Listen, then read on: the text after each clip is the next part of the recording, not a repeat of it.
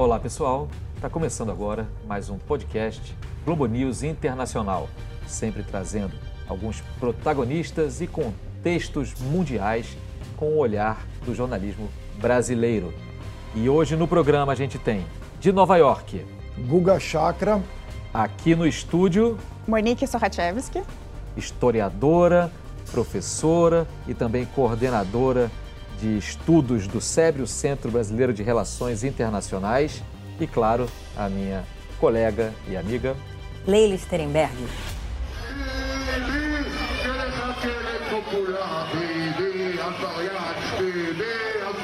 A gente começa esse programa tentando olhar para frente um pouquinho, porque Israel, cinco meses depois de uma eleição que acabou chegando no impasse, onde não se conseguiu formar um novo governo, os israelenses estão indo às urnas de novo. Em jogo, muita coisa, principalmente, talvez, o futuro político da figura que vem protagonizando a cena política israelense nos últimos 15 anos, para não ir muito longe, Benjamin Netanyahu. Thank you. Thank you very much. We love you. Thank you very much. Mais uma vez aparece como um dos favoritos a ser reconduzido à cadeira de primeiro-ministro. Mas a gente tem também o Partido Azul e Branco, que vem fazendo uma força com Benny Gantz, que pode também surpreender, e tem a figura que pode ser o fiel da balança, a Victor Lieberman, que já foi ministro, que já tentou ser primeiro-ministro também e que vai acabar, ao que tudo indica, decidindo essa eleição. Então, para começar logo a nossa conversa, Monique, você que tem uma experiência longa em Israel, você que acompanha esse quadro de muito perto, o que diz do atual momento da política israelense? Olha, eu acho importante frisar que a gente está vivendo quase que um turning point na, na, política israelense. Se a gente pensa a longo prazo, e eu peço desculpas porque eu sou historiadora, nos anos iniciais a gente teve governos de esquerda, em grande medida, se revezando, Israel com uma narrativa secular, socialista, kibbutz, moshavs, tinha um papel muito importante.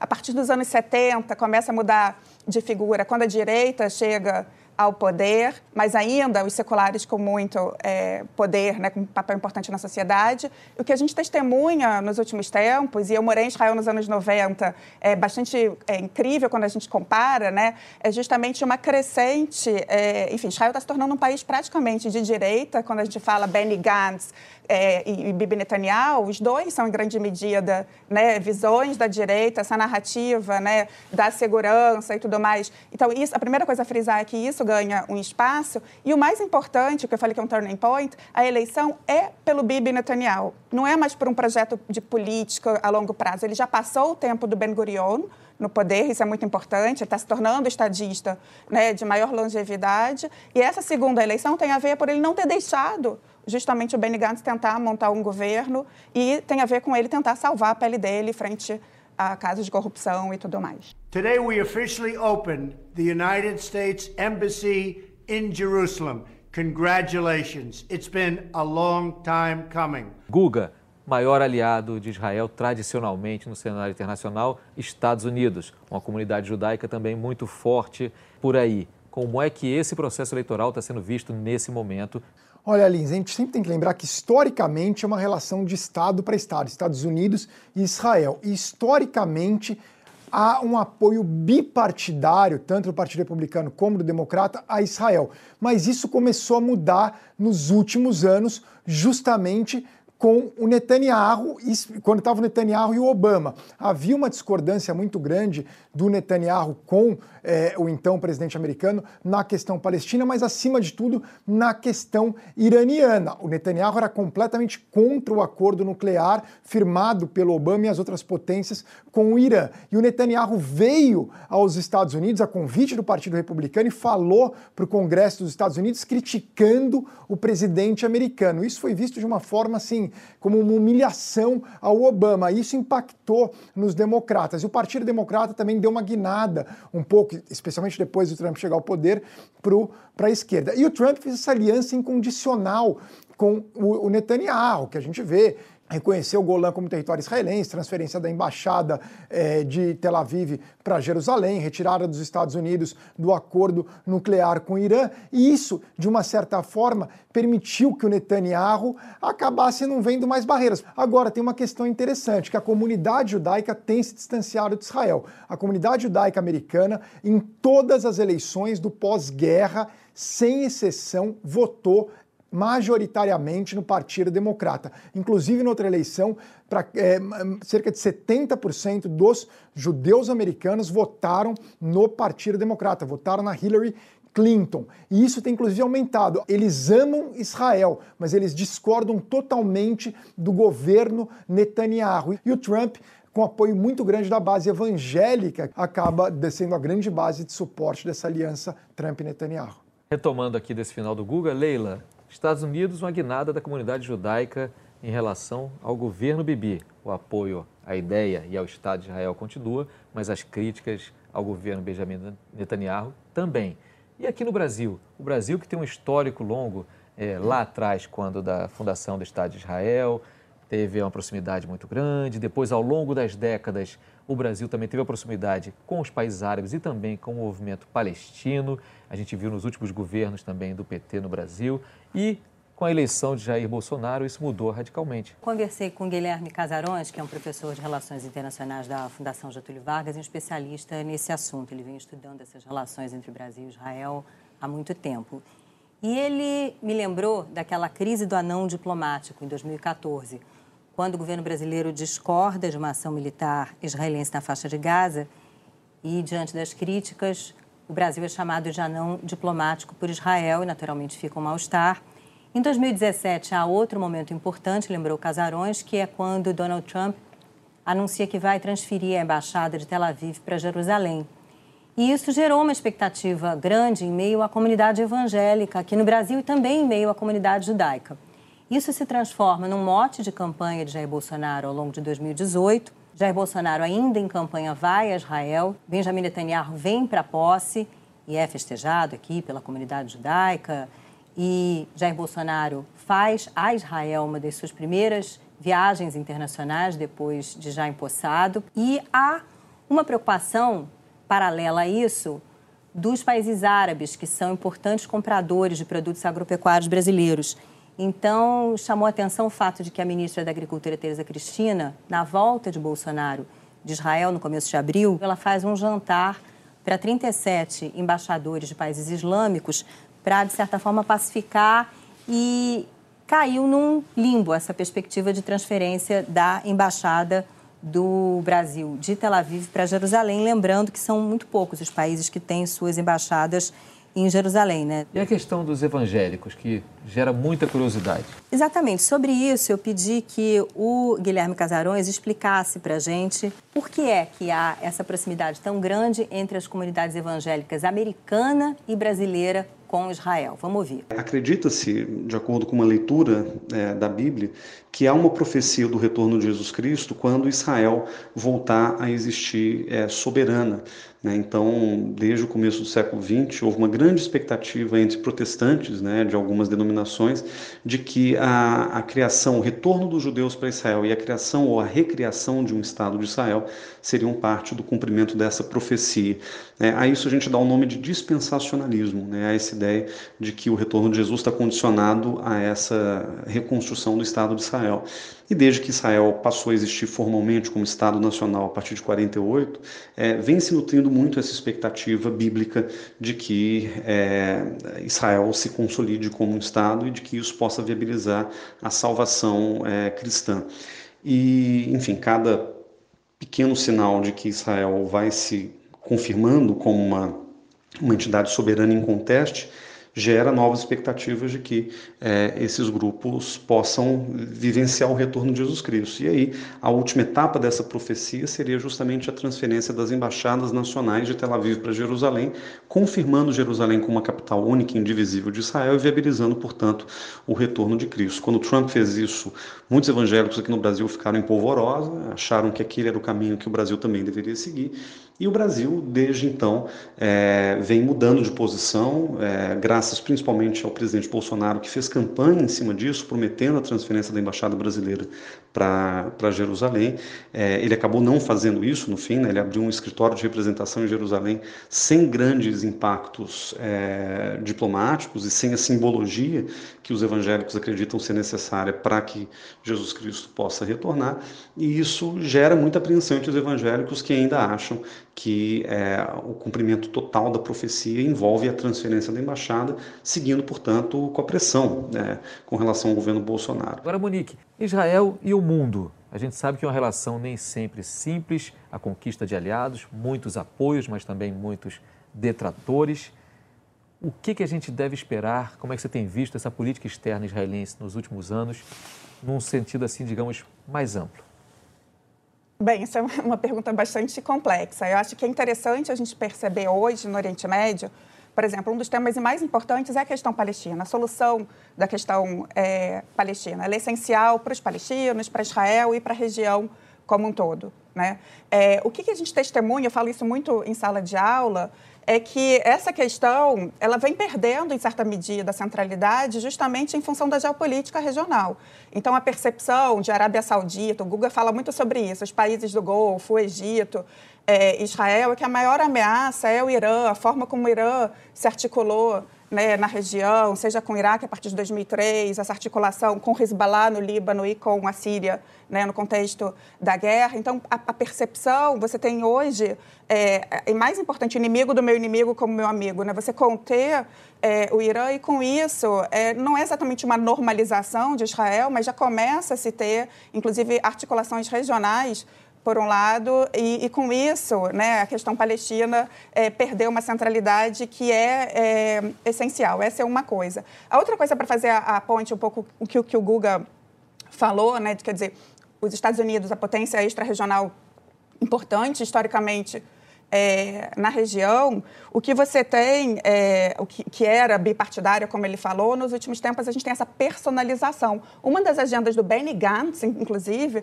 foi justamente, ele fala de despolitizar as relações, e ele foi adido militar nos Estados Unidos muitos anos. Né? Então você tem outras relações ali, né? e a coisa está muito complicada. E é interessante que nesse, é, enfim, nesse painel agora dos últimos tempos, que a gente está vendo, por exemplo, essa fala do, ben, do Benjamin Netanyahu né? em relação a anexar é, os territórios, por exemplo, muitos analistas falam que é uma cortina de fumaça, porque na primeira eleição, no começo do ano, ele teve um apoio direto do Trump. Agora o Trump demitiu o Bolton, né? Está mais crítico é, em relação, mais calado em relação ao Irã no primeiro momento. E isso é interessante. Ele está desviando a atenção dessa, desse distanciamento, né? É, que é interessante. A última coisa que eu queria complementar, até porque o Guga falou das diásporas, o que foi falado aqui na primeira rodada, né, quer dizer, a diáspora judaica nos Estados Unidos né, tem um voto importante na região e ela vem se afastando. Né, isso gerou nos Estados Unidos um movimento chamado J Street, que vem se mobilizando. E aqui no Brasil, se por um lado a gente tem essa questão dos evangélicos, é muito importante, é, eu acho que uma coisa boa nos últimos tempos é ver que a comunidade judaica brasileira, que é muito pequena, cerca de 120 mil judeus, também tem uma visão diferente. Você tem grupos de judeus que fecham com essa política e você tem judeus progressistas que têm uma visão é, contrária. Então, uhum. tem uma complexidade aí quando a gente olha é, para as relações de Israel com o mundo e com as suas diásporas, que eu acho que vale ter, vale ter atenção ter em mente também. Vale ter em mente também, né, Guga, o relacionamento de Israel ali com seus vizinhos mais próximos. Eu estou falando aí de Líbano, eu estou falando do Egito, estou falando da Síria também, questões ainda por resolver com cada um desses. Exato, Lins. Tem uma coisa interessante, especialmente no que diz respeito ao Líbano e à Síria. Assim, eles consideram Israel inimigo, mas há líderes israelenses que eles respeitam mais era o Ariel Sharon, por exemplo, e ao Netanyahu.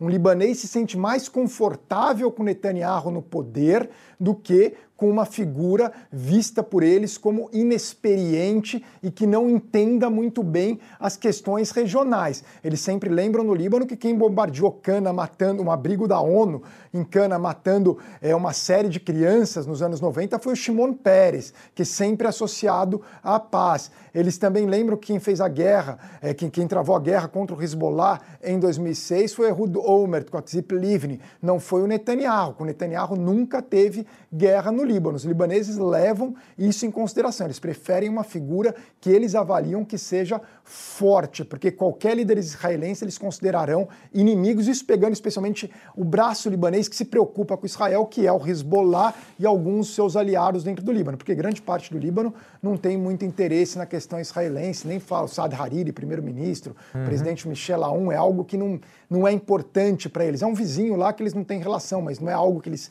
falem, eles nem mencionam Israel, eles são mais preocupados com a Síria, e a Síria e o Assad têm algumas coisas que o Assad também prefere um líder forte. Em Israel ele sabe que não vai mudar muita coisa sendo Benny Gantz ou Netanyahu em relação à Síria. Agora, o, o, Assad ele não gosta daquela, dessa tentativa do Irã e do Hezbollah de montarem bases contra Israel no território sírio. E o Assad, nesse lado, tem o apoio da Rússia, só que ele não pode bater de frente com o Irã e com o Hezbollah. Então, às vezes, ele até gosta, de uma certa forma, dos bombardeios israelenses é, contra alvos do Irã e do Hezbollah na Síria. O Assad quer ficar ele no poder e combater lá os grupos da oposição. É uma outra questão. Para o Egito, o Sisi, claro, tem desenvolver uma relação com Netanyahu.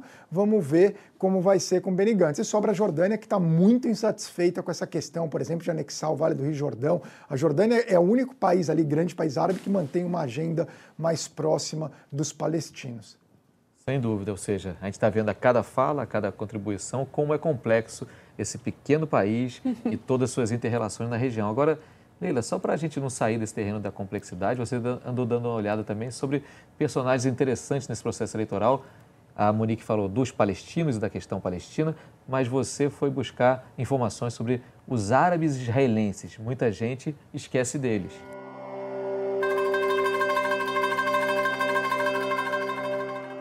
É, os árabes israelenses mostrou uma pesquisa citada pela revista Economist, a revista britânica, uma pesquisa feita em março mostra que 87% desses árabes israelenses eles querem sim ver ah, uma representação árabe política na coalizão que venha a comandar o país. São poucos os parlamentares árabes no Knesset atualmente. Eu fiz uma conta aqui, dá algo como cinco uh, do Partido Balad, tem uh, um árabe também no Meretz, que é um partido de esquerda.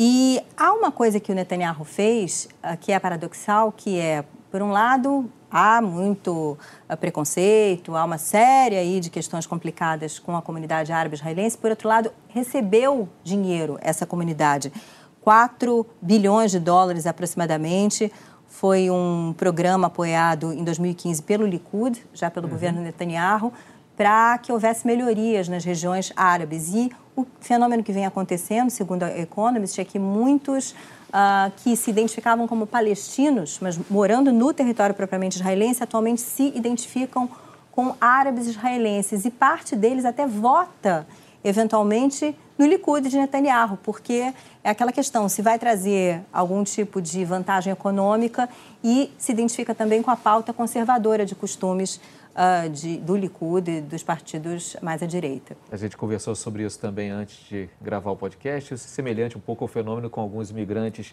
legalizados que vêm do México e da América Central para os Estados Unidos e que também têm posições muito duras em relação a costumes e a entrada de mais imigrantes. Mas o tempo urge, a questão do Oriente Médio ela é gigantesca, a gente vai fazer outros podcasts, vamos abordá-la, inclusive para ver como vai ficar o quadro político em Israel depois da eleição. Eu estou quase terminando o podcast e eu queria lembrar também que a gente passou há pouco tempo pelo dia que marcou os 18 anos dos atentados de 11 de setembro lá nos Estados Unidos. Interrompemos a programação para informar que o World Trade Center em Nova York está em chamas, pegando fogo. Um avião atingiu as torres que são das mais altas do mundo. E eu queria pedir a cada um de vocês que lembrasse de alguma obra jornalística, ficcional, musical, cinema sobre aquele momento tão fundamental da história recente que tenha marcado vocês e que vocês podem dar uma dica para quem está ouvindo o nosso podcast. Guga Chakra. O relatório do 9-11 Commission do Congresso americano, o relatório do 11 de setembro, é obrigatório, a questão mais abrangente sobre o que ocorreu naqueles dias, que foi é, é, é realmente importante a leitura dessa obra. Perfeito, Monique. O Vulto das Torres, do Lawrence Wright, uma obra jornalística que ganhou o Pulitzer e é também a conexão para entender Islã, Oriente Médio e o que, que foi aquilo. Para mim é obrigatório, eu peço para os meus alunos. Eu queria falar primeiro do sofrimento daquelas quase 3 mil pessoas eu ancorei a queda das Torres Gêmeas. Foi um dos fatos mais marcantes da minha carreira. O acidente acabou de acontecer, inclusive, aí como nós acompanhamos, não há informações oficiais, sequer se sabe exatamente que avião atingiu a torre. E de repente fez 18 anos, e isso dá um susto na gente, né? De repente se passaram 18 anos, de certa forma é um ciclo, porque o mundo mudou de cabeça, mudou, virou de cabeça para baixo nesse período, né? Muita coisa aí uh, se alterou e então é a conclusão desse, desse ciclo. Agora, em termos de obra, eu queria citar o extremamente alto, incrivelmente perto do Jonathan Safran Foer, que é um escritor americano, jovem, maravilhoso, na minha opinião. E o livro é belíssimo, porque ele relata a dor de um menino que perde o pai no 11 de setembro, as andanças dele por Nova York, tentando entender, se aproximar desse pai, tem uma chave misteriosa. Graficamente, o livro é belíssimo, então recomendo a todo mundo. E a minha dica fica sendo o filme 11 de setembro.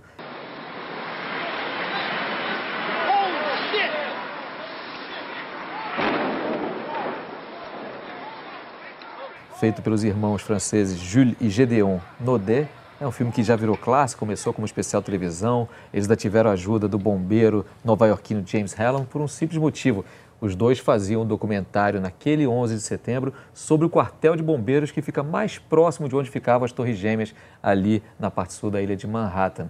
E foram pegos por esse atentado que mudou, de certa forma, a história da humanidade, a história do terrorismo, a história da geopolítica e que nos influencia até hoje. Então, com essas dicas todas que a gente espera, podemos ajudar nossos ouvintes. Lembrando que toda sexta-feira tem podcast inédito, novinho em folha, do Globo News Internacional. Agradeço então as participações de Guga Chakra, de Nova York, da Monique Sorachevski, historiadora lá do SEBRE, o Centro Brasileiro de Relações Internacionais, e claro, Leila Strenberg sempre com a gente. Muito obrigado e até a próxima.